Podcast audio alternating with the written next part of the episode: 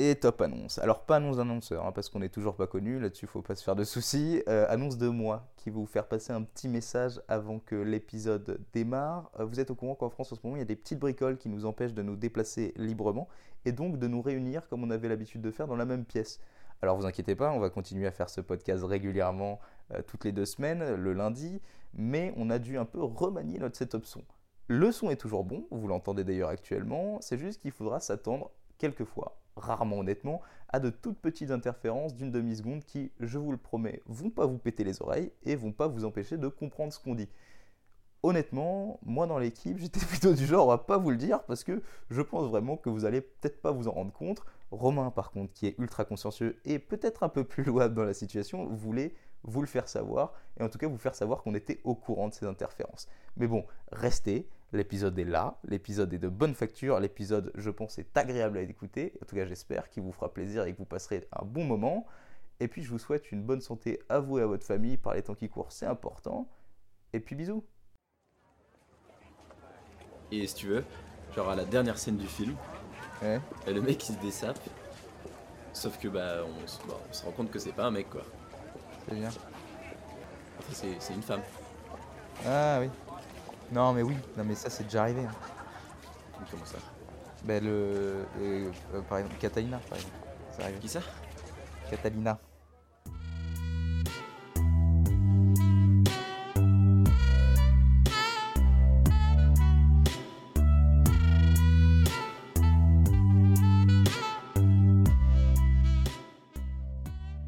De presque non à carrément lieutenant, et tout ça en cachant son véritable sexe à tous ses contemporains. Euh, vous l'aurez compris, aujourd'hui on s'attaque à un sacré morceau, j'ai nommé Catalina de Eroso. Et pour parler de Catalina, je suis accompagné, alors, alors là, c'est, alors ça c'est une petite surprise, euh, on est super fiers, euh, la touche à tous corp, de vous présenter ce monsieur. c'est un honneur vraiment de le recevoir aujourd'hui sur, sur le podcast, puisque c'est, c'est Romain. Toujours, c'est toujours Romain. Et du coup, vous êtes déçus parce que ça change pas. Comment tu vas Romain Bah ça va très bien et toi? Bah écoute, euh, très très bien, très content. Est-ce que est-ce que t'as fait tes devoirs? J'ai fait mes devoirs, j'ai fait mes devoirs et j'ai bien aimé les faire, figure-toi. Cool. Tu connaissais? Pas du tout. Tu connaissais pas? Absolument pas, vraiment jamais entendu parler. Tu connaissais pas? Bah moi non plus.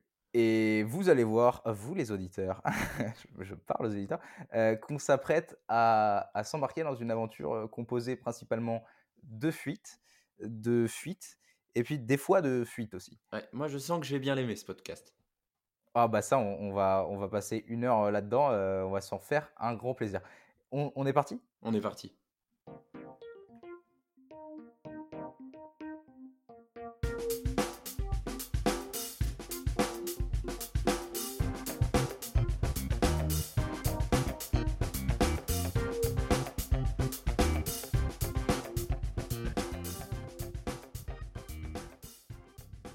Alors, l'histoire de Catalina, comme son nom le suggère, elle commence en Espagne. Et avant de parler d'Espagne euh, et de l'Espagne de Catalina, j'ai envie de vous faire un petit point Espagne. Euh, pour que... Ce que tu viens de dire finalement. Contexte, man, euh, dans lequel on va préciser un peu qu'est-ce qui s'est passé avant que notre petite Cata, elle naisse. Alors, on va l'évoquer, mais Cata, on va l'évoquer plus en détail d'ailleurs, mais Cata, elle naît en, en 1585.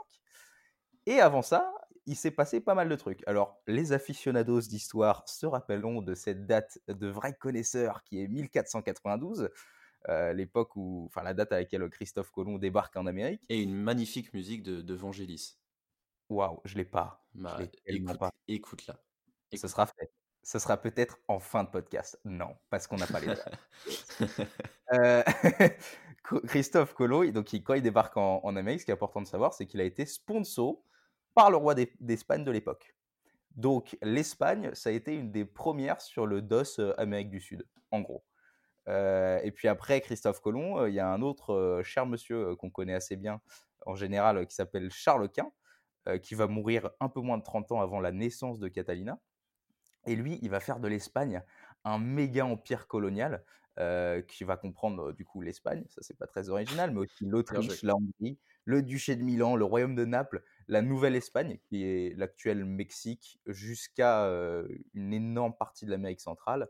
Et puis, il va y avoir du Pérou, et puis il va y avoir même du Portugal, grâce au fils de Charles Quint.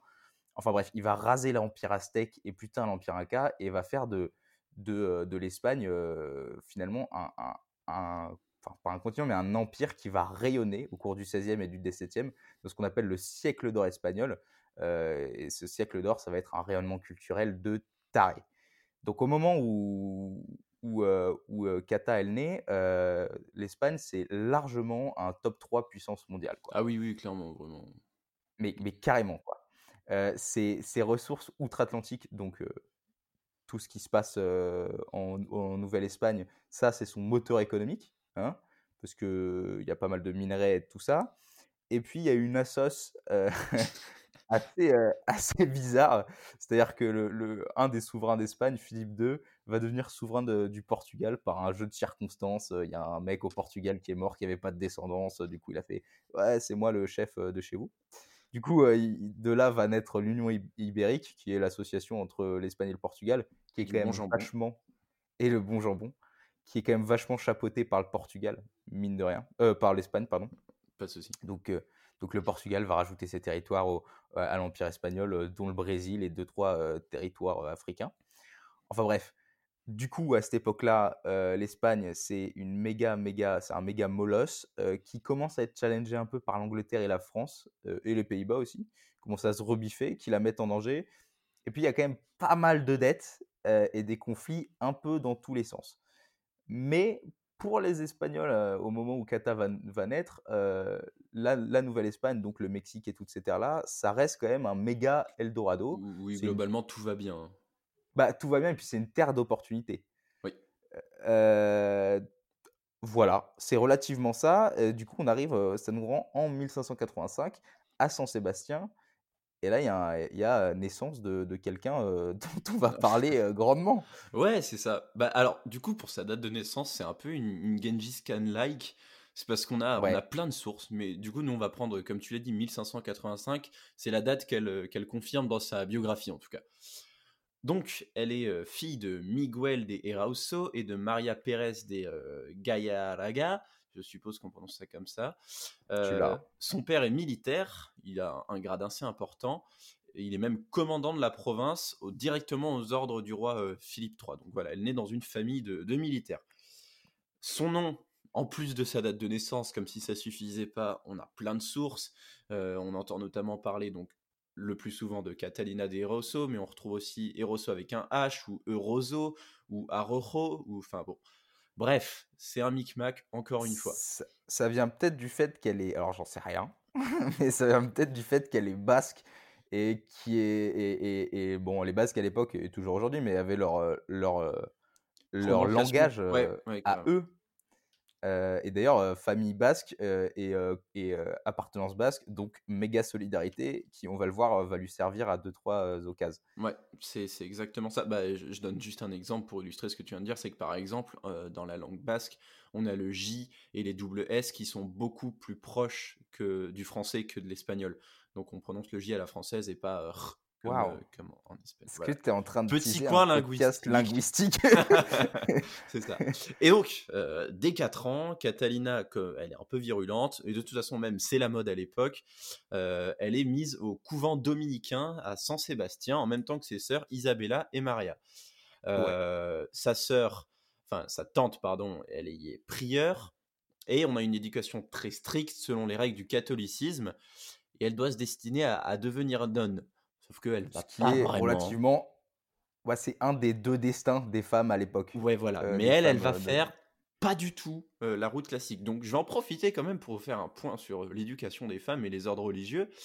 C'est qu'à ce, Parce que tu es toi-même euh, frère? Non, parce que je suis une femme. D'accord. Je suis une femme. C'était très, très nul. Excuse-moi, vraiment donc on a une éducation très différente de celle des hommes, comme je viens de le dire. C'est principalement religieux. Leur but, c'est de connaître la Bible et ses principes moraux. elles, doivent suivre aussi un enseignement pour mener une vie de parfaite épouse plus tard. Donc on leur apprend les tâches, des, tâches domestiques, faire du, de la couture, tisser le fil, les soins, l'hygiène. Bon, en fait, c'est vraiment dans illustré dans cette société phallocratique, si on peut dire. Attention, on dénonce, mais mmh bon, il faut le dire. Tu peux, tu peux. Et elles ont donc très peu ont accès à une éducation plus poussée. La plupart donc vont au couvent où elles restent jusqu'à leur mariage, pardon, mariage où elles, doivent prononcer leurs vœux. Donc elles n'ont pas beaucoup d'opportunités dans la vie. Alors les vœux justement. Ouais, les vœux. Mais qu'est-ce que c'est les vœux? Les vœux, en fait, c'est le fait de, de, prononcer ses souhaits pour devenir nonne, sœur, enfin pour pour devenir une religieuse finalement. C'est il y en a, il y en a combien? Je te, je te lance. Il y en a trois, c'est quoi? ça Oh purée, et j'ai pas les noms. Alors, il y a. Non, mais traditionnellement, après, il y en a, il y a, des variations, mais il y a vœu de chasteté? Ouais. Euh, pardon. Ouais, je crois que c'est vœu de chasteté, vœu d'obéissance et vœu de, euh, de pauvreté.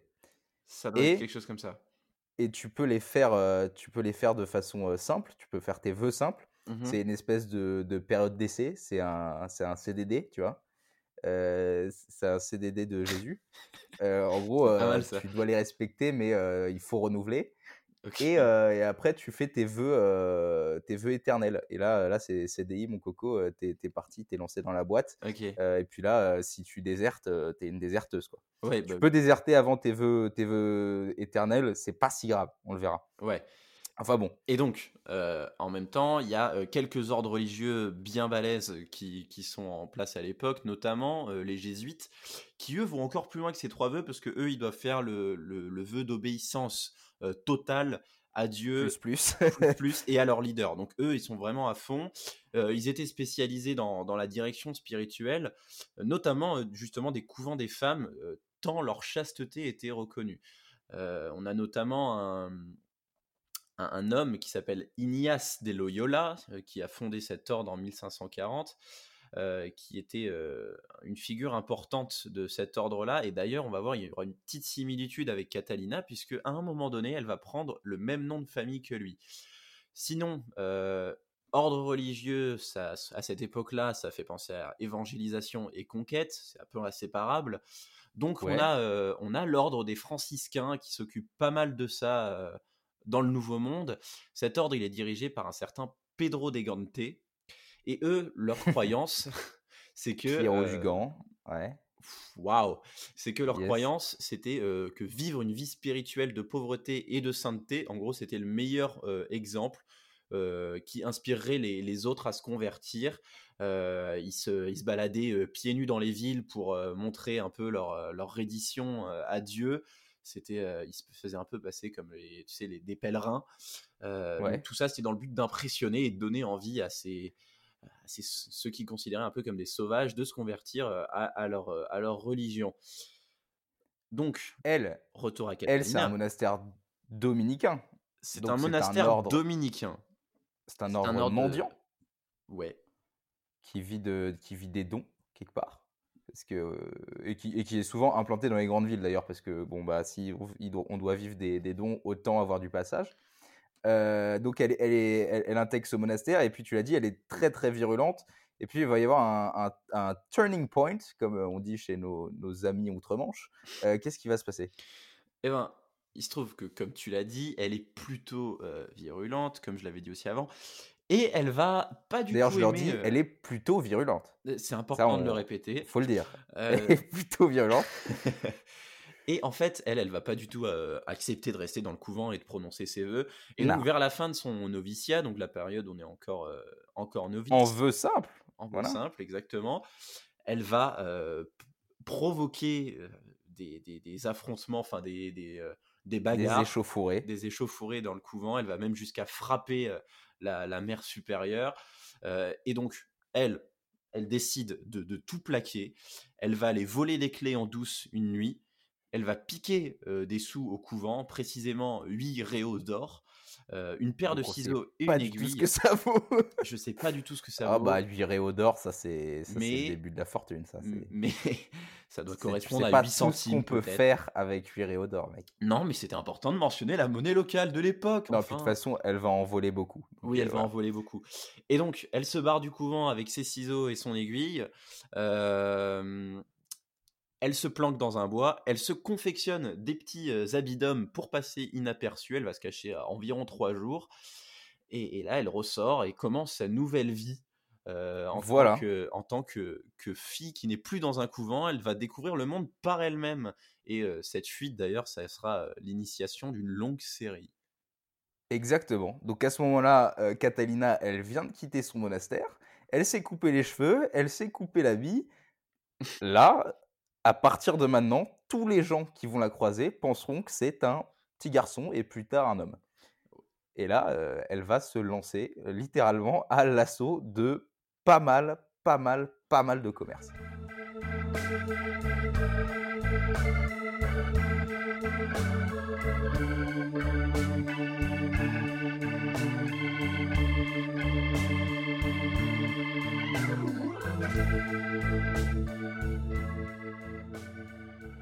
Bon, alors euh, jusque-là, tout s'est bien passé. Elle est sortie du couvent, mais là, problème, euh, elle est toute seule et il faut qu'elle trouve euh, du pèse.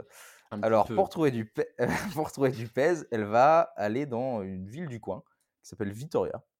Et là, elle va se faire embarquer. Enfin, un professeur de philosophie va la prendre sous son aile. Alors, je répète, à ce moment-là, lui, il pense que c'est un garçon, Catalina. Et nous, D'ailleurs, petite précision importante, on va dire là, on va parler de Catalina au féminin, parce qu'on va parler de Catalina, euh, la travestie. Euh, elle, on en parlera plus tard, elle, euh, elle, se, elle se mentionnait elle au féminin quand elle parlait de son enfance, et puis après au masculin quand elle, elle aura des, identités masculines. Nous, on va simplifier le truc, on va dire féminin, parce qu'au final, elle n'a jamais réellement revendiqué de gender fluide ou les choses comme ça. voilà. Donc c'est peut-être une maladresse, mais on s'en est C'est important de le préciser. Voilà. Euh, bref, donc elle va se faire euh, récupérer par un, par un professeur de philo qui va euh, lui apprendre le latin, qu'elle avait déjà quand même pas mal potassé avec les nonnes. Hein. Mmh. Sauf qu'un jour, il va tenter de la toucher. Et là, ça va pas lui plaire des masses. du coup, elle va se tailler en lui volant encore une fois des sous, ce qui est quand même une, une, une espèce de constante chez elle. Euh, donc elle, elle, sort de Vitoria, elle a volé des sous, elle va de ville en ville, elle fait un peu le tour de, dans la région comme si quelque chose l'y retenait finalement, c'est un peu bizarre. Et puis elle fait un stop de 7 mois à Valladolid où elle est engagée comme page, c'est un genre de serviteur, par le secrétaire du roi, qui la prend sous son aile parce qu'elle parle bien pour le coup latin. Et là, pendant son emploi là-bas, il se passe un truc assez marrant euh, et assez euh, proba 0 sur 20. ouais, non, plutôt. Ah, tu, tu, tu, dises, d'accord. J'attendais, j'étais ouais, en suspense, j'étais là, qu'est-ce qu'il Allez, dis-le nous. Non, je sais pas si tu sais, vas-y. si, si, si, je sais carrément. C'est que euh, ça va lui arriver plusieurs fois dans sa vie. Ouais. ce genre de truc. Donc vraiment. Et c'est d'ailleurs pour ça qu'on on, on, a tendance à remettre parfois en question la vérité de, de, de sa biographie. Parce que toutes les infos qu'on a viennent de sa biographie qui est bancale un peu. C'est ça. Alors là, bon, encore, ça peut paraître assez plausible, mais quand même, il se trouve qu'elle va croiser son père euh, dans, dans, la ville, qui est à sa recherche et qui, dit, euh, qui dit aux gens Ouais, je cherche Catalina, ma fille et tout. Euh, elle, elle veut pas évidemment avouer qu'elle est là, elle veut pas aller le voir, elle va pas faire yes Paps, c'est moi. Mais oh Paps, oh Paps. Et non, du coup, elle s'enfuit encore une fois. Avec de l'argent, encore une fois. Encore une fois, euh, décidément. Et là, cette fois-ci, elle part pour Bilbao rapidement et elle retourne dans la foulée à Saint-Sébastien, dans son ancien couvent. oui, exactement. Alors, à Bilbao, petite note, c'est la première fois où elle va se faire emprisonner. et on verra que c'est pas la dernière. Ça va être des images un peu récurrentes comme ça dans sa vie. Hein. Exactement. Alors, elle va se faire emprisonner juste rapidement parce qu'elle va se castagner euh, euh, sa race avec, euh, avec des petits-enfants qui lui jetaient des cailloux. Enfin bon, là, elle est de retour à Saint-Sébastien, du coup. Et à Saint-Sébastien, encore back to coïncidence de malade. ouais, c'est ça. Puisque elle décide, alors c'est un peu un geste provocateur ou une volonté de dire adieu à sa terre, j'en sais rien. Mais ouais, non, c'est chelou. Elle va, elle va assister à une messe dans son ancien couvent, déjà quelle idée. Et là, elle voit que dans le couvent, il y a sa mère Alors, bon, voilà. ça fait déjà beaucoup. Il y en a qui ont une vie comme ça. non, mais voilà, on peut rien y faire. Ils ont, ils ont pris tout le piment de la mienne pour eux, je pense. Mais c'est pour ça qu'on en parle dans Touche à tous. Et donc, elle veut pas l'avoir non plus. Non. Elle s'en va. Alors, cette fois-ci, elle a pas l'air de s'enfuir, mais elle s'en va. Elle, elle fait sa vie. Et là, de, du nord, elle part au sud vers Séville, où elle va arriver. Ouais, dis-moi. Avec la ferme intention de, de partir outre-Atlantique cette fois. Ah oui, oui, maintenant elle, veut une nouvelle vie, nouveau départ. Bah maintenant elle est sûre que son déguisement il marche bien, du coup, vu que son père l'a pas reconnu. Et puis maintenant elle a cette idée-là que, enfin l'idée que tous les Espagnols avaient, c'est que outre-Atlantique c'est l'occasion justement de faire une nouvelle vie. Et puis l'avantage de, des, des colonies espagnoles là-bas aussi, c'est qu'il y avait en place déjà une espèce de hiérarchie ultra, euh, ultra réglementé euh, qui mettait automatiquement les blancs d'Espagne au sommet de la pyramide, tu vois. Ouais, tu l'as dit tout à l'heure, hein, c'est un Eldorado. C'est un, bah surtout pour les blancs d'Espagne, quoi. Oui, alors pas pour tous, mais. Euh, non, pas pour tout, bah pas pour les esclaves africains qui faisaient importer, par exemple. Mais elle, même à même à 16 ans, 17 ans, tout ce que tu veux, elle se dit que si elle va là-bas, déjà, elle est pas en bas de la pyramide, tu vois. Donc elle va partir pour pour Séville, c'est ça? Elle part pour Séville, c'est ça, et elle va réussir avec ses talents de négociatrice à se faire enrôler sur un navire en tant que moussaillon avec quelques compatriotes basques, tu as dit tout à l'heure, mais elle va avoir souvent des, des, petits, des petites affaires avec des basques. ouais, solidarité Solidarité, bon chauvinisme. Exactement. je crois qu'on. Bon, bref. Et euh, elle va, ça va être à base de écopage de cale, euh, de nettoyage de pont. Concrètement, pas, pas, plus, pas plus ouf que ça. elle va avoir une petite promotion. Elle va avoir une petite promotion parce que son travail est reconnu. Alors, il se trouve quand même que elle est sur le, le bateau de son oncle. Voilà. Back to encore une coïncidence 100 000. c'est horrible. Non, mais bon, moi, je, écoute. Hein. Euh, en même temps, il faut dire que les De Rosso, c'était une fat, fat famille. Hein. Oui, oui, puis ils étaient, ils étaient connus euh, un peu partout. Hein. Voilà. Et donc Donc, ils en avaient des oncles. Euh, voyage pour le pour l'Amérique. Et juste avant d'arriver aux côtes, il se trouve que, c'est une petite anecdote, mais ils vont mener des combats avec des navires hollandais qui vont les attaquer. ils vont mmh réussir à, à, gagner. Donc finalement, ils arrivent à débarquer à Carthage. Euh, Carthagène. Carthagène des Indes. Carthagène, pardon, Carthagène des Indes. Qui est en Colombie actuelle. C'est ça. Le bateau doit repartir dans la foulée avec un chargement d'argent. Et là, devinez-le, qu'est-ce qu'elle va faire? Elle refuse. Elle va revenir en. Non, non. elle va se barrer. elle s'enfuit et elle pique de l'argent, évidemment.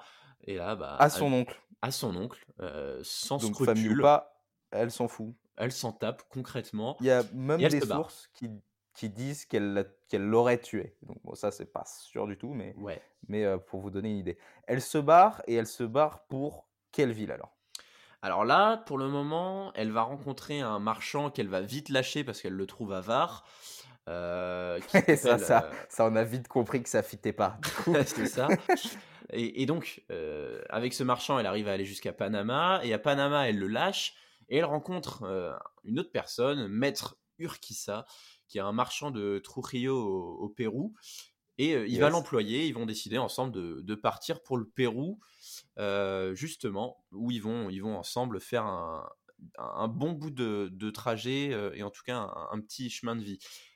petit point rapidement sur le Panama, qui était à cette époque une plateforme commerciale, parce que en gros, ouais, c'est ça. Parce que la l'isthme, donc la, bande de terre qui est située entre les deux mers, elle avait été sa colonisation, sa colonisation a été initiée par Christophe Colomb pendant son quatrième voyage. Et à l'issue de nombreux combats, ils avaient réussi à prendre le, lieu qu'ils avaient renommé du coup la Castille d'Or. Et le, lieu était hyper bien placé. Il était en plein sur une route commerciale. Il était bien gardé, bien fortifié. Donc voilà, c'était une plateforme tournante. Et donc, avec son copain marchand avec son copain Marcho Urquiza, euh, road to le Pérou. Elle kiffe sa vie. Alors bon, il y a un petit naufrage entre temps, euh, mais ils vont, ils vont en sortir. Bah, et, euh, bagatelle. bagatelle. Et lui, il va reconnaître son travail, sa, sa, sa, ténacité. Il va lui donner quelques responsabilités, notamment la comptabilité, la gestion des marchandises, les choses comme ça. Il va la bien la payer. Il lui offre même des esclaves. Même pas diplômé, hein. Même, pas, diplômé. Hein. Même pas. Comme quoi, le diplôme ne fait pas. Pas de bac. Rien. et oui, elle a des esclaves. Ça, tu l'as dit, elle a des esclaves, ce qui témoigne quand même du fait que une, une gamine, alors à cet âge-là, à cette époque-là, elle devait avoir dans les 18 ans, mais une, une fille de 18 ans qui est, qui est qui a commencé limite en servante, tu vois, elle-même a des servants. Donc, ouais, non, pour la simple et bonne raison que, que bah, belle ascension sociale et puis beau plafond de verre aussi pour certaines autres personnes, tu vois. Pas mal. du coup, bon là. Et là, là, il va se passer la, un truc. La belle vie. Et là, il y a anecdote du théâtre. Ouais, c'est ça. je, te, bon, je, je, raconte le début, tu racontes la fin. en gros, un jour, elle va au théâtre. Et au théâtre, devant elle, il y a un gars qui lui bouche la vue. Et là, elle lui demande gentiment, j'imagine, même si c'est pas trop le caractère de la, de, la madame. Non, mais il faut croire qu'elle a un petit côté diplomate quand même. allez. Oui, oui. Bah, elle se fait, elle se fait aimer de tout le monde. Alors c'est bien par une raison, mais elle a toujours du travail, donc il y a bien une raison à ça. Enfin bon, elle lui demande de se pousser, et lui, il prend la mouche. il dit non. En gros, il dit non et fais pas le fou parce que sinon je te, je te, je te marave quoi. Bon, là, elle est pas trop en situation de se venger sur, le, sur le moment, donc elle se, elle se barre, elle s'en va. sauf que elle fomente un truc dans son coin. Ouais, c'est ça. Et elle, là, va, elle va bien ronger son frein et elle va profiter de la nuit pour, pour aiguiser une lame. alors, on considère que c'est un peu sa première épée. Et le oh! lendemain matin, elle en profite. Elle, euh, elle débarque devant la boutique du mec qui s'appelle Reyes. Et elle va, elle va, euh, elle va honorer cette petite provocation, puisqu'elle va tout simplement lui faire la balafre. Euh, lui faire la balafre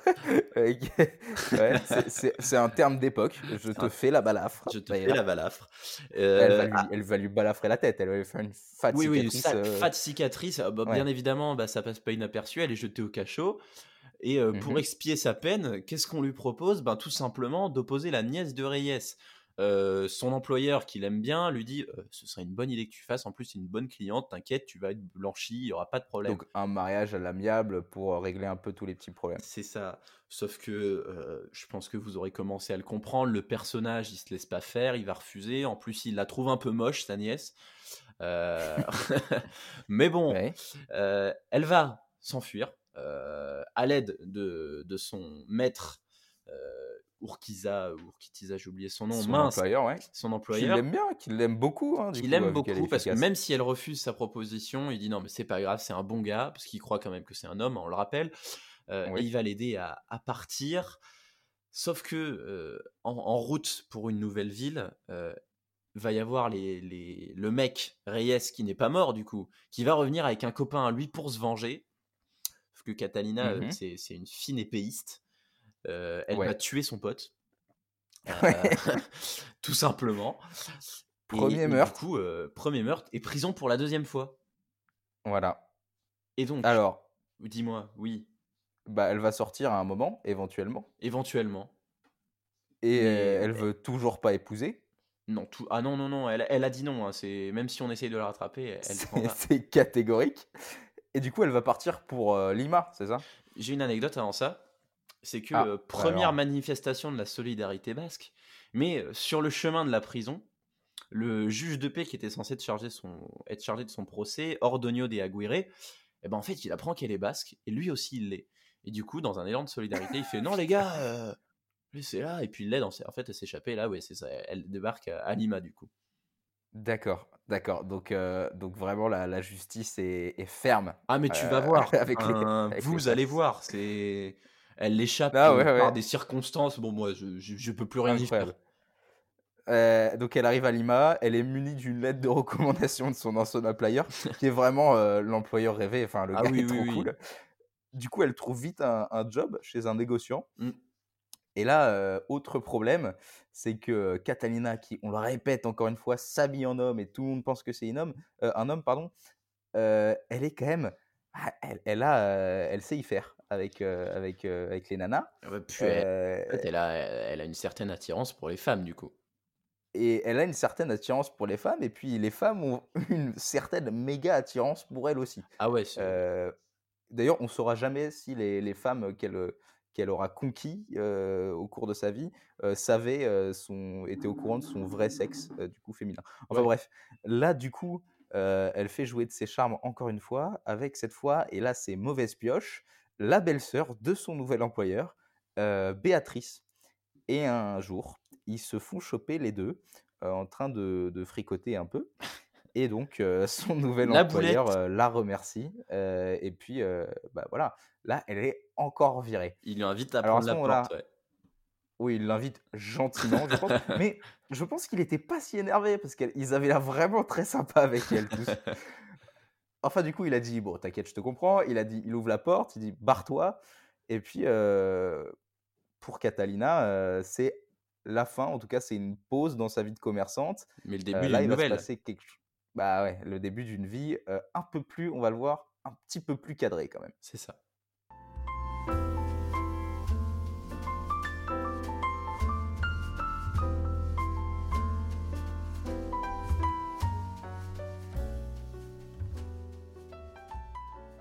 Donc, on est dans les années 1607. À ce moment-là, Catalina, elle a 22 ans, à peu près.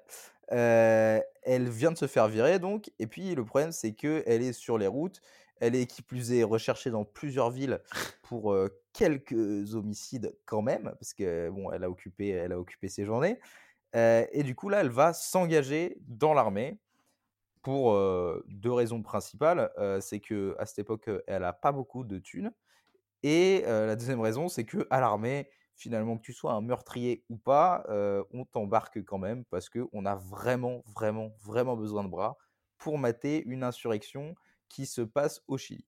Alors, elle va embarquer dans un bateau sous le nom à ce moment-là d'Alonso Diaz Ramirez. Donc, elle a changé de nom depuis le début. De Guzman, elle rajoute même une particule. Ah, De Guzman Ouais. Putain, elle a toujours des noms stylés, ça c'est l'avantage.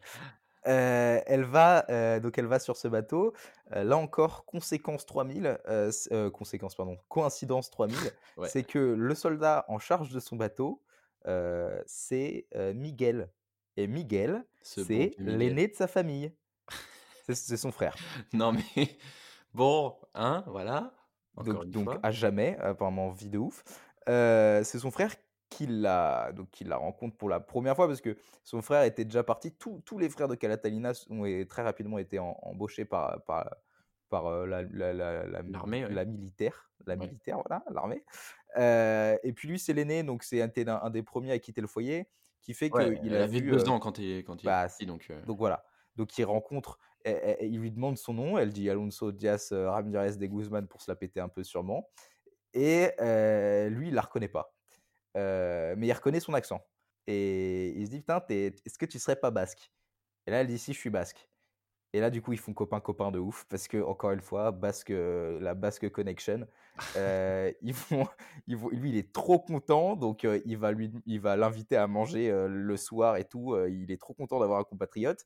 elle n'était pas censée intégrer sa division, de base. Et puis, au final, il est tellement content qu'il va faire en sorte qu'elle rejoigne sa compagnie. et ils vont, passer, ils vont passer plusieurs années à leur côté sans qu'ils sachent jamais que c'est sa sœur, ce qui est quand même incroyable. Enfin bref, dans ce bateau, ce bateau, il va les amener à Concepción, mmh. au Chili, pour se taper lors de la guerre d'Arauco, qui est la guerre d'Arauco? Petit point, guerre d'Arauco, s'il te plaît. Ouais, c'est ça. Bah, donc, euh, comme tu l'as dit, guerre d'Arauco, c'est euh, en gros le conflit entre les colons espagnols et le peuple euh, mapuche de la région d'Orocani au Chili. Qui sont les natifs. Comment? Qui sont les natifs. Qui sont les natifs, exactement. Cette guerre, elle est quand même considérée comme l'une des plus longues de l'histoire, tenez-vous bien, elle a duré de 1536 à 1810 encore une fois, euh, à quelques années près, les dates sont pas tout à fait sûres, mais quand même, ça fait un bon bout de temps de castagne. Elle va participer du coup à pas mal de batailles importantes, euh, en 1608 notamment, un événement important, euh, contre les Indiens à Valdivia.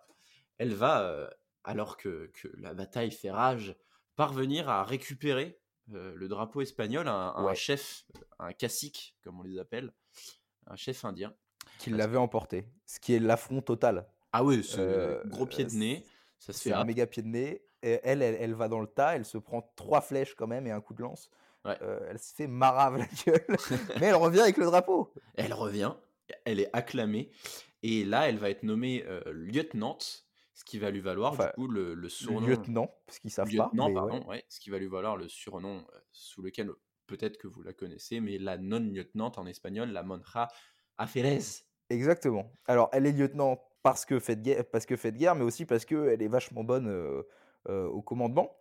le problème, c'est qu'elle va un peu bloquer au grade de lieutenant parce qu'elle est un peu trop brutale, mais, mais même pour l'armée espagnole, ce qui est quand même, ce qui est genre sur l'échelle de brutalité, putain, mais on te fait une échelle à toi toute seule, quoi. Genre, si t'es trop brutal pour l'armée espagnole contre les, contre les, les natifs indiens, enfin, t'es vraiment, t'es, le fils de Satan, quoi. Ah oui, non, clairement, c'est, une brute. C'est une méga brute. Il y a un, un jour, ah, c'est pas marrant, hein, mais il y a un jour où, où euh, elle, elle, elle euh, il récupère, sa division récupère un chef indien euh, qui était hyper charismatique, qui était un peu un des, un des instigateurs de la révolte et tout. Et le gouverneur, enfin les gars en, charge de sa division voulaient qu'il voulait le garder, hein, le, faire prendre vivant pour, pour, je sais pas, pour le faire chanter ou pour utiliser comme monnaie d'échange ou quoi que ce soit. Mmh. sauf qu'elle est tellement vénère qu'elle le bute. et puis elle va pas que le buter lui. Enfin, elle va tuer, mais c'est horrible. Elle va tuer un petit Indien qui a tiré une flèche j'ai une anecdote dans l'œil d'un de ses soldats. parle dans son livre. Vas-y. que, ouais, que tu as dit, du coup, on découvre une Catalina sans pitié plus on avance. Euh, et, dans son livre, alors, elle, dit une phrase, mais avec une froideur et une insensibilité. Elle dit, mais noir sur blanc, nous avons coupé le garçon en mille morceaux.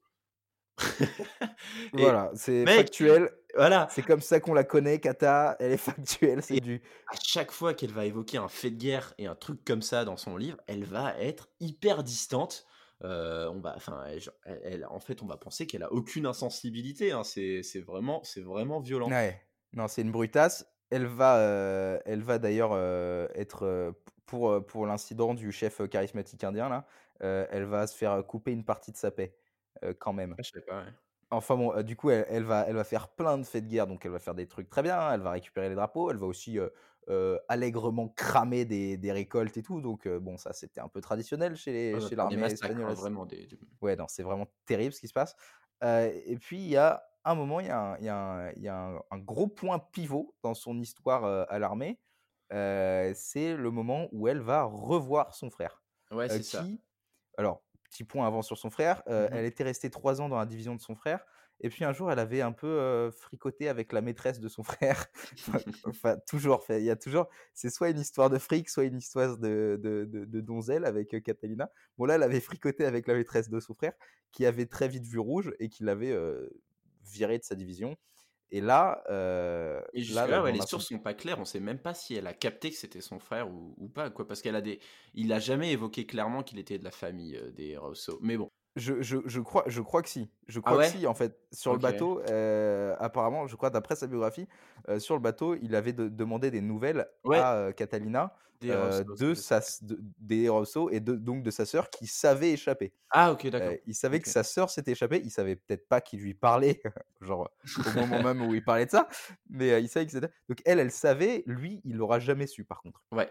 Et il ne saura jamais. Et là, il y a un incident avec son frère parce que elle s'était fait virer, mais là, elle va le retrouver et pas dans le meilleur des, pas dans, pas dans des circonstances incroyables.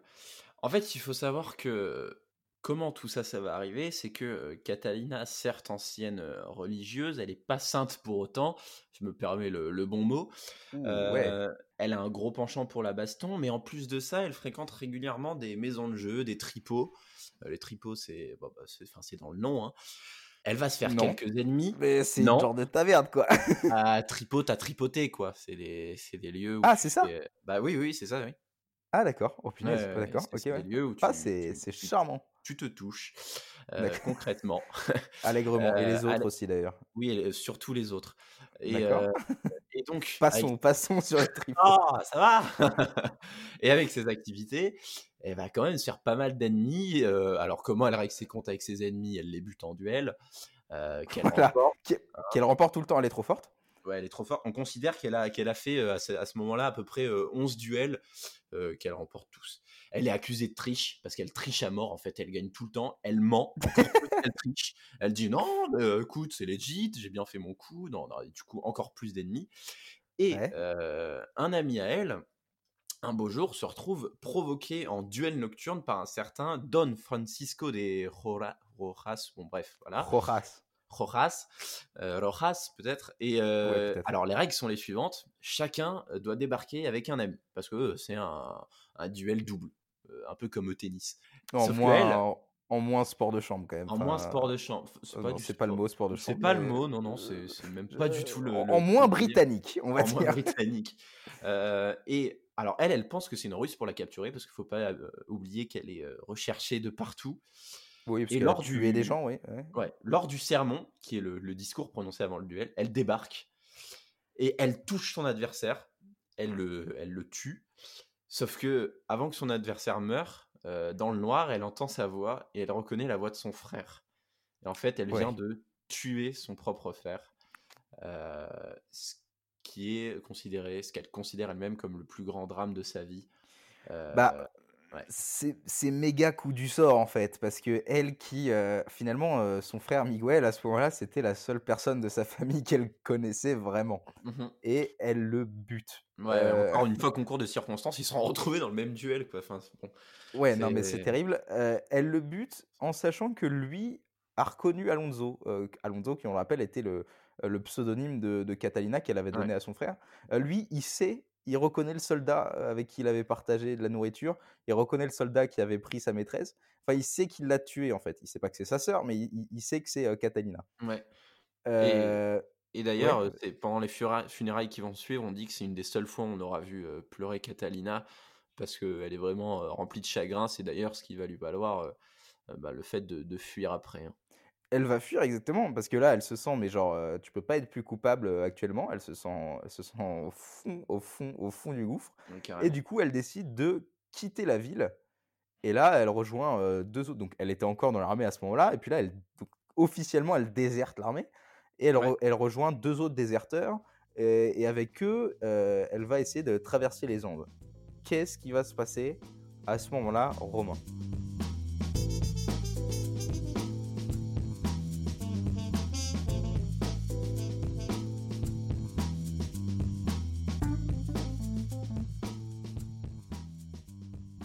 On en est à l'étape de la vie de Catalina, où elle se fait euh, piquer par l'idée de traverser la cordillère des Andes. Alors, je précise que c'est quand même la, plus longue chaîne de montagnes continentales du monde. Hein. On a une hauteur elle euh, moyenne. une fois idée. Elle m'a piqué. Elle m'a piqué, moi, une fois idée. Euh, ouais. Pas longtemps. Pas longtemps, t'as abandonné. Ouais.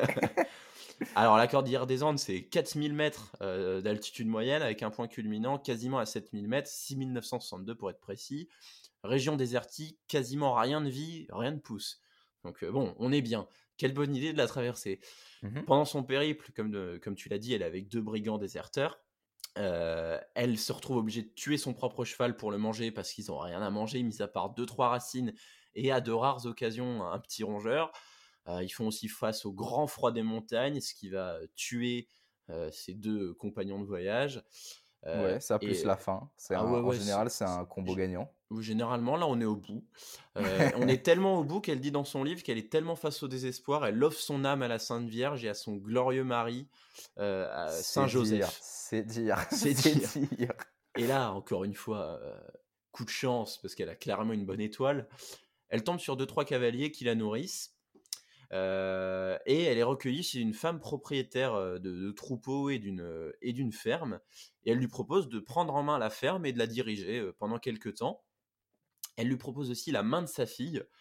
Alors on connaît les histoires de mariage et de Catalina ou de fricotage. Elle, elle va retarder au maximum le jour du mariage et le jour J, elle se barre bah, bah, parce qu'elle en a pas envie, tout simplement. Avec les bourses des gens. avec les bourses des gens, sinon c'est pas marrant. Avec, avec la dot, parce qu'il y avait une dot et elle a fait hum, la dot je prends, la fille moi, tu vois. c'est ça. Et du coup, elle décide d'entamer euh, après sa petite traversée écourtée de la cordillère, elle décide d'entamer une remontée vers le nord en direction du, Pérou. Il va lui arriver petite série d'anecdotes. Alors, bon, deux, trois duels euh, comme à l'accoutumée, que ce soit de soldats, des brigands, euh, même des, hauts fonctionnaires. elle trouve refuge encore une fois dans des églises. Elle est sauvée par ses potes basques. non, mais que dire de plus? Et elle va aussi rencontrer un, un, échevin dans une ville qui va la mettre en charge de 12 000 animaux et 80 Indiens. Elle participe dans la ville de Potosi à une rébellion où elle met en avant son métier de soldat et son talent d'épéiste. Et tous les rebelles sont pendus et la ville retrouve sa tranquillité. Donc en plus, alors attends, non parce que elle va être nommée députée sergent-major pendant deux ans. Comme Donc là, en plus d'être Mulan espagnole, elle endosse aussi le rôle de Robin des Bois, où elle va aider le peuple. Waouh T'as crossé les univers C'est ça. Et du coup, vous pouvez vous demander bah, comment elle fait jusque-là pour cacher son sexe? Eh ben, alors, on va vous laisser le temps de vous demander. Attends. Ah, demandez-vous. Allez. Voilà. Donc, dans la ville de Plata, elle est jetée en prison encore une fois, euh, accusée d'avoir tué quelqu'un. Encore une fois. C'est un petit T2 euh, sympa en même temps, les prisons espagnoles à cette époque. Oui, oui, oui. Puisqu'on s'y attache. En plus, on torture les gens. Oui, bah euh, Parce qu'il y a plusieurs suspects pour ce meurtre. elle est accusée d'avoir agressé une noble. Donc voilà. Et c'est au tour de Catalina, on la demande de la déshabiller. Bon, vous vous en doutez, il va se passer un truc. plot twist il y a un avocat qui débarque et il dit non les gars, elle est basque, on n'a pas le droit de la torturer. J'invoque le privilège le droit, traditionnel. Le droit des basques. Le droit des basques. C'est un vrai truc ça, ça, ça existe ça Eh ben apparemment c'était un vrai bail à l'époque et elle est graciée et on dit ah bah non les gars elle est basque on peut pas la toucher. Donc c'est magique. Elle est quand même un peu un peu embêtée mais elle est pas tuée, on la laisse tranquille, on la déshabille pas. Elle est quand même condamnée à 10 ans de travaux au Chili sans solde et finalement, elle va être disculpée de l'agression jusqu'à euh, un nouveau moment où elle va être condamnée à mort. Ah ouais, alors elle va pas être condamnée à mort qu'une fois, elle va être condamnée à mort deux fois, ce qui est bah voyons. pas mal. Euh, la première fois, ça va être une condamnation qui était quand même injuste, parce qu'elle a fait des trucs graves, mais quand elle les a pas fait, il faut aussi le dire, euh, elle avait été soupçonnée de tuer quelqu'un, je crois, et puis elle a été sauvée, genre vraiment in extremis. Par l'aveu des, des, des, véritables coupables qui s'étaient fait torturer. Euh, donc, genre, c'était pas par bonté de cœur qu'ils avaient avoué, c'était quand même pas mal sous le joug de la torture. Puis la deuxième fois, je crois que c'était à La Paz. c'était.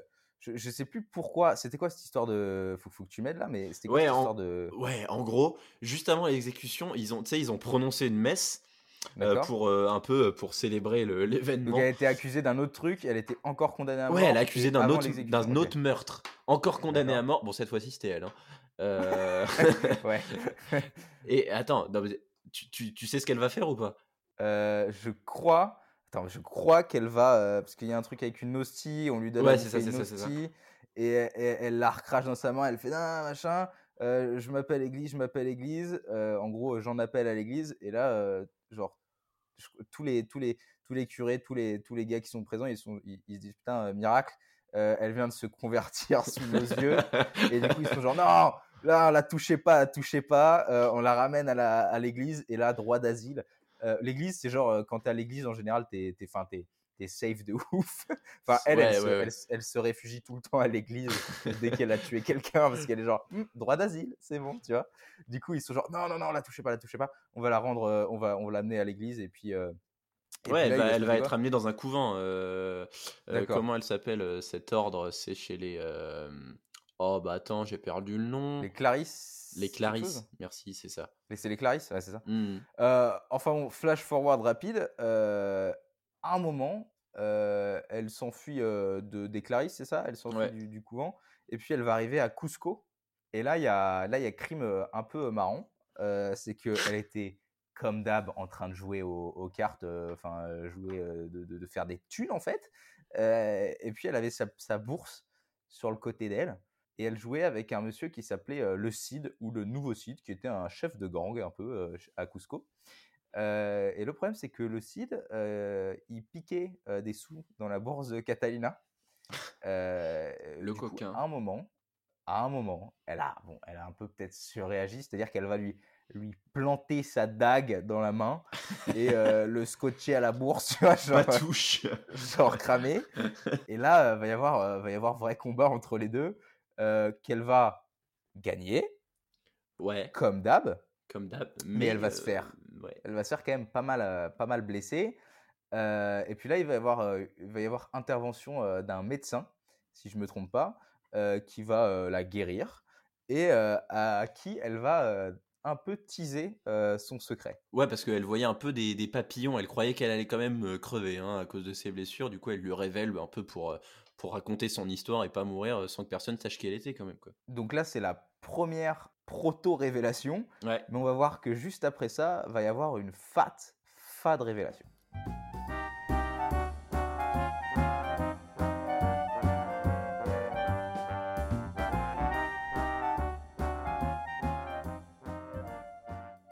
Alors, euh, elle vient de faire ses aveux, euh, ses petits aveux au médecin. Euh, elle s'est fait soigner. là, problème, c'est qu'il y a plein de sources qui se contredisent et qu'on ne sait pas trop comment, mais on sait qu'elle arrive dans une ville qui s'appelle Huamanca. Et on sait aussi que dans cette ville, elle est encore une fois blessée mortellement et qu'elle va une genre. Fois n'est pas coutume. Bah non. Et qu'elle va genre s'allonger euh, exprès sur, sur le porche d'une église, genre au bord de la mort. Ouais, carrément. Et du coup, l'évêque de Guamanca qui la voit là, euh, mourante, euh, se dit bah, c'est pas possible, je peux pas laisser un jeune soldat mourir comme ça. Donc, il la recueille. Et là, parce qu'encore une fois, elle est au bord de la mort, elle se dit que cette fois, elle va peut-être vraiment y passer. C'est peut-être le bon moment de faire la paix avec elle-même et la paix avec la religion. Donc, elle va tout confesser, mais genre tout, tout, toute sa vie à l'évêque, qui va pas la croire du tout. tu m'étonnes. C'est compréhensible. Du coup, il va dépêcher deux, deux matrones pardon, pour s'assurer que, que, ce qu'elle dit est vrai. Les matrones vont certifier à l'évêque qu'elle est une femme, déjà. Donc là, c'est la première fois qu'on. Enfin, à part le médecin, c'est une des premières fois qu'on sait que c'est une femme. Et deuxièmement, qu'elle est vierge. Et alors, ça, vous en foutez peut-être, mais enfin les vierges dans le sens où il n'y a pas eu de pénétration. ça vous en foutez peut-être, mais pour l'époque, ça la sauve, mais genre carrément. C'est genre l'excuse ultime. Mais ultime, parce qu'en fait, dans les yeux de l'évêque, à ce moment-là, elle a gardé son honneur. Alors c'était comme ça, c'est très old school, hein, machin. Vous êtes d'accord avec ça ou pas? Mais en tout cas, pour l'évêque, elle a, dans, dans, le sens de la religion, elle a gardé son honneur parce qu'elle est vierge, donc bah ça va, tu vois? elle a tué des gens, tout ça, machin, mais elle est vierge. Ah bon, ça va alors. Alors de, quoi on se plaint? Alors du coup, euh, l'évêque, il la prend sous son aile, il, va s'en occuper. En attendant, son histoire, elle se répand euh, dans la colonie espagnole parce que c'est bon, ça y est, on sait qu'il y a une, une femme qui s'habille en homme et qui a maravé pas mal de gens. Euh, son histoire, elle va aussi s'étendre, et ça on le verra plus tard, outre-Atlantique, dans sa terre natale, en Espagne. En tout cas, là, ce qui va se passer, c'est qu'on va s'occuper d'elle. Et comment on va s'occuper d'elle euh, précisément? Eh bien, alors, en fait, tout à l'heure, petite précision, on a dit qu'après après l'événement, elle arrivait chez les Clarisses. Euh, en fait, c'est maintenant qu'elle arrive chez les Clarisses. Tout à l'heure, elle se réfugiait juste dans une église, le temps de soigner ses blessures, et après, elle mmh s'est enfuie. Et donc là, euh, on lui donne l'habit religieux et on la conduit chez les Clarisses. Sauf que très peu de temps après, l'archevêque de Lima la réclame et il lui dit qu'en fait le vice-roi l'invite tout simplement à choisir un couvent dans lequel elle, veut, c'est ça, dans lequel elle veut rester. Et après avoir fait son petit tour comme on visite des appartes, ben elle va choisir de rentrer chez les Bernardines à Santa Clara. Là-bas, elle va y rester euh, deux ans et cinq mois.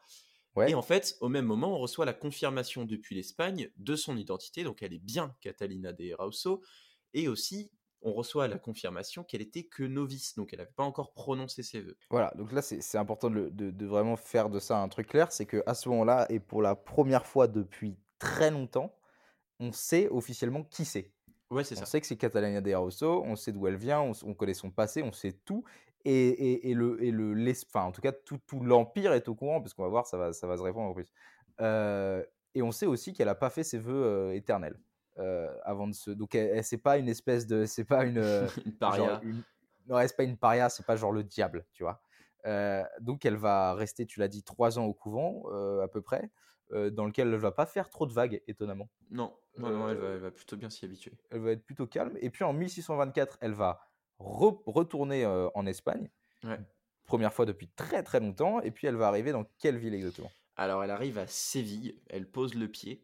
Sauf que ce qu'elle sait pas, c'est que comme tu l'as dit, elle est hyper connue, même en Espagne. Et du mmh coup, elle est tellement connue qu'elle est obligée de se cacher de la foule qui veut absolument voir cette femme que, qui est déguisée, qui du moins s'habille en homme, parce que ça étonne. Et elle est tellement connue, elle, est tellement, elle est tellement connue qu'il y a une pièce de théâtre qui se joue sur, sur elle ah en Espagne. C'est énorme. C'est la, classe, c'est la consécration totale. Bah, du coup, là, elle, arrive à Séville, mais elle va aller voir un monsieur quand même qui est important.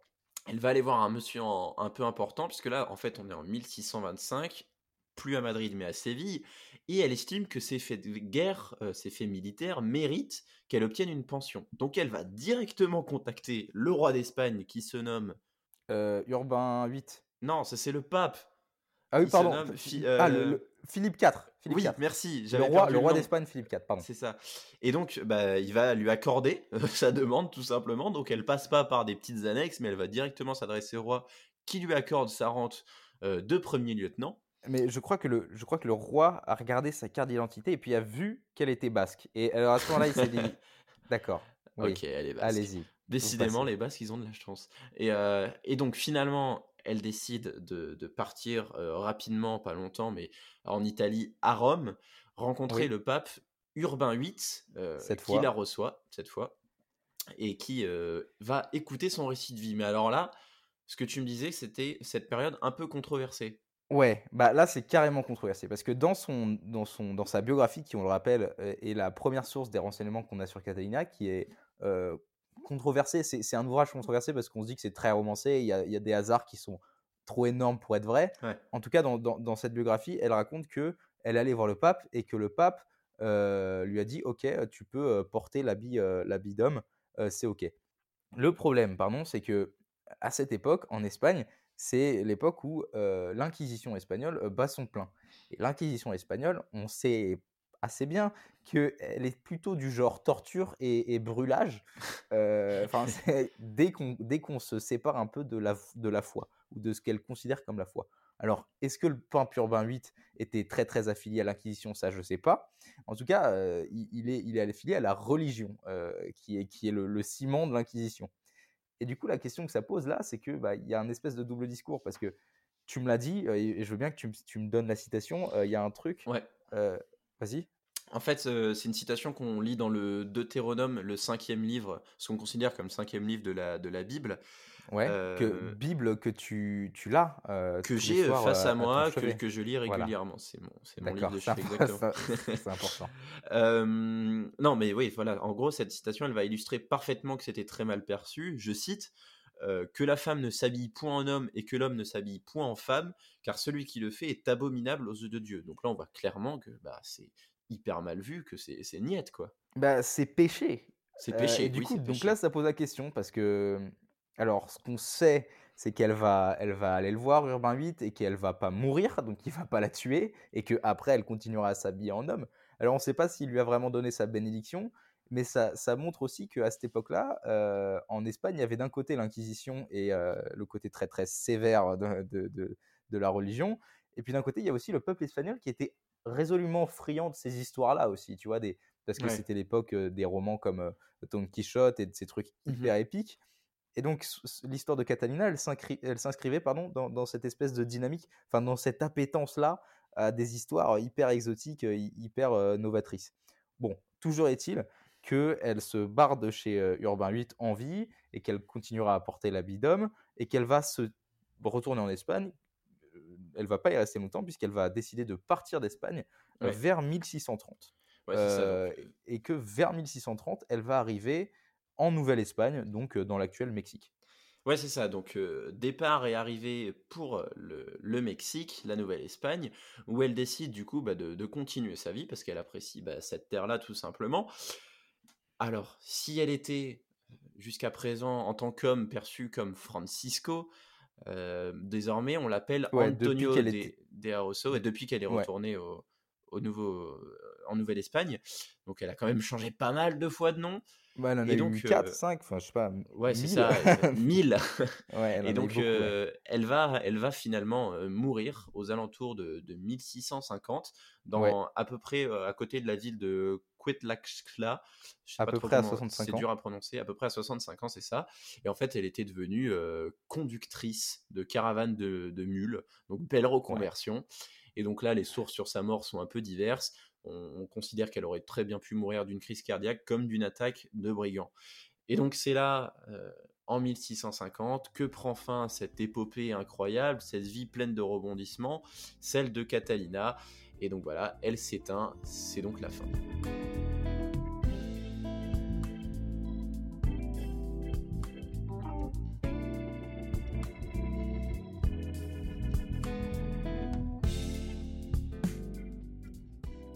Et donc voilà, c'est la fin de cette histoire euh, rocambolesque, celle de, mmh Catalina de Arroso, qui aura mené une vie qui en aura fait rêver euh, plus d'un et plus d'une. mais à part ceux qu'elle a tués. à part ceux qu'elle a tués, évidemment. Euh, mais, mais cette vie-là, elle n'est pas la seule à l'avoir menée, même si on est dans un contexte où, comme on l'a dit, la Bible condamne catégoriquement le, travestissement. En, bah, en, effet, on a, on a recensé et on, on se rend compte qu'on a énormément de cas de femmes soldats, de, femmes qui sont travesties déjà depuis le Moyen Âge, parce qu'en fait, à travers la vie d'hommes, elles arrivaient à se détourner de leur condition de femmes, et c'était un peu une sorte d'accomplissement. Donc euh, il y a quand même certaines femmes qui ont eu ce courage-là de, mener cette vie-là. Oui, parce que la, condition de la femme à l'époque n'était pas jojo. Non, c'était pas la, c'était vraiment pas la joie. Euh, et, donc, alors, même si on, sait qu'il y en a eu beaucoup, c'est un peu difficile de trouver des, informations là-dessus parce que, en fait, on découvrait leur identité de femme qu'une fois qu'elles étaient mortes au champ de bataille et qu'on dépouillait euh, le corps des cadavres. Donc euh, c'était un petit peu difficile de, mmh, retracer leur vie avant, avant le, fait qu'on sache que c'était des femmes. Tu vois, elles n'avaient pas forcément des, des profils atypiques. Et donc, euh, il y en a eu d'autres, comme on l'a dit, et notamment une dont on va un petit peu vous parler, qui s'appelle Marie Reed. Marie Reed, ouais, tout à fait. Euh, on va vous en parler, euh, je vais vous en parler très rapidement, hein, parce que bon, on va pas en passer, on va pas encore rajouter une heure, mais Marie Reed, elle naît en 1685, donc 100 ans pile poil après Catalina, ce qui est assez intéressant pour être précisé. Elle naît en Angleterre et elle s'habille dès toute jeune en garçon. Alors à l'époque, quand elle est toute petite, elle s'habille en garçon pour une raison assez précise, c'est que sa mère est veuve et elle a un frère. Sauf que ce frère meurt. Et sa mère euh, vivait d'une pension que sa belle famille euh, donnait pour, euh, pour le frère. Le problème, c'est que Marie, elle est, la fille illégitime de sa mère, donc sa belle famille n'a pas conscience qu'elle existe, tu vois. Et du coup, quand le frère meurt, elle se déguise en frère pour, pour que sa mère puisse toucher la pension. Bon, ça c'était le début, mais elle va continuer à s'habiller en homme par la, par la suite, euh, notamment pour rejoindre l'armée, parce que c'est une, combattante un peu. Elle, va s'afficher euh, en tant que, très bonne soldat. Elle va se marier avec un gars là-bas qui va mourir. Euh, et puis de fil en aiguille, elle va tomber dans la piraterie. Et c'est là-dedans qu'on la connaît. Elle va être pirate aux côtés des célèbres John Rackham et Anne Bonny, qui étaient elles aussi d'ailleurs habillées en homme. Et là, il y a plein, plein, plein, plein d'anecdotes hyper stylé. Je vous en raconte deux qui sont rigolotes. La première, c'est que on raconte que elle s'était amourachée au, cours de toutes ces pérégrinations de, pirates. Elle s'était amourachée d'un des gars de l'équipage de John Rackham, qui était un peintre total en duel. Et le problème, c'est qu'il il s'était embrouillé avec un gars qui lui avait proposé un duel. Et, et, pardon, Marie Reed savait pertinemment que si son amoureux s'engageait dans ce duel, il allait se faire découper. Et donc, elle, qui était beaucoup plus habile, elle, elle, provoque le mec, le même mec en duel, mais genre deux heures plus tôt, tu vois, en disant Ouais, non, je prends le créneau avant. Et du coup, elle fait son duel, elle le bute. Et, du elle coup, sauve son, amoureux. bah ouais, il a plus personne avec qui, qui se bat, donc, il a... donc ça, c'est marrant. Sinon, la deuxième anecdote qui était un peu plus revendicatrice, c'est que lors des abordages ou lors des, des, échauffourées, elle s'habillait en homme, mais on raconte qu'avant de tuer ses, victimes, avant de les exécuter, elle se déshabillait ou elle, montrait un de ses attributs féminins pour montrer que c'était une femme qui les tuait et qu'une femme pouvait donc, a fortiori, faire ça aussi. Et puis, euh, elle va se faire capturer, elle dira, elle, va être, euh, elle va être, euh, on va lui euh, on va dire, euh, de l'exécuter en, somme. Euh, elle dira qu'elle est enceinte pour retarder son exécution et puis elle va finir par mourir en prison d'une mauvaise fièvre. Enfin, Ça, c'était l'histoire de Maride. Encore une fois, on vous, on vous, on vous propose de, enfin, on vous encourage plutôt à, approfondir ça à fond parce que c'est hyper intéressant. C'est ça, on ouvre des portes. On ouvre des portes. Et même quand il, est, il en est de Catalina, euh, si ça vous intéresse, que ce soit Catalina ou, euh, ou, ou, tous les, tous les choses qui sont associées, les époques, tout ça, c'est très très riche. Donc vraiment, c'est juste une porte qu'on a ouverte et euh, on vous encourage à vous engouffrer en plein dedans. Ouais, puis du coup, hésitez aussi, euh, on le rappelle jamais, euh, jamais assez, euh, mais à faire un tour sur notre site internet, toucheatous.com, sur lequel vous pouvez retrouver des informations, nos sources, etc. Carrément.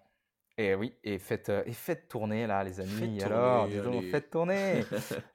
J'espère sincèrement que ça, ça, vous a plu, que vous avez passé un bon moment. J'espère que Romain, ça t'a plu. Moi, ça m'a ça carrément plu. Je l'avais dit au début, j'ai bien aimé euh, faire ces recherches et j'avais bien aimé faire cet épisode. Alors, nous, on se retrouve, si tout va bien, euh, dans deux semaines avec Indiana Jones. Mais qui se pèle les miches. C'est ça. Ciao. Ciao.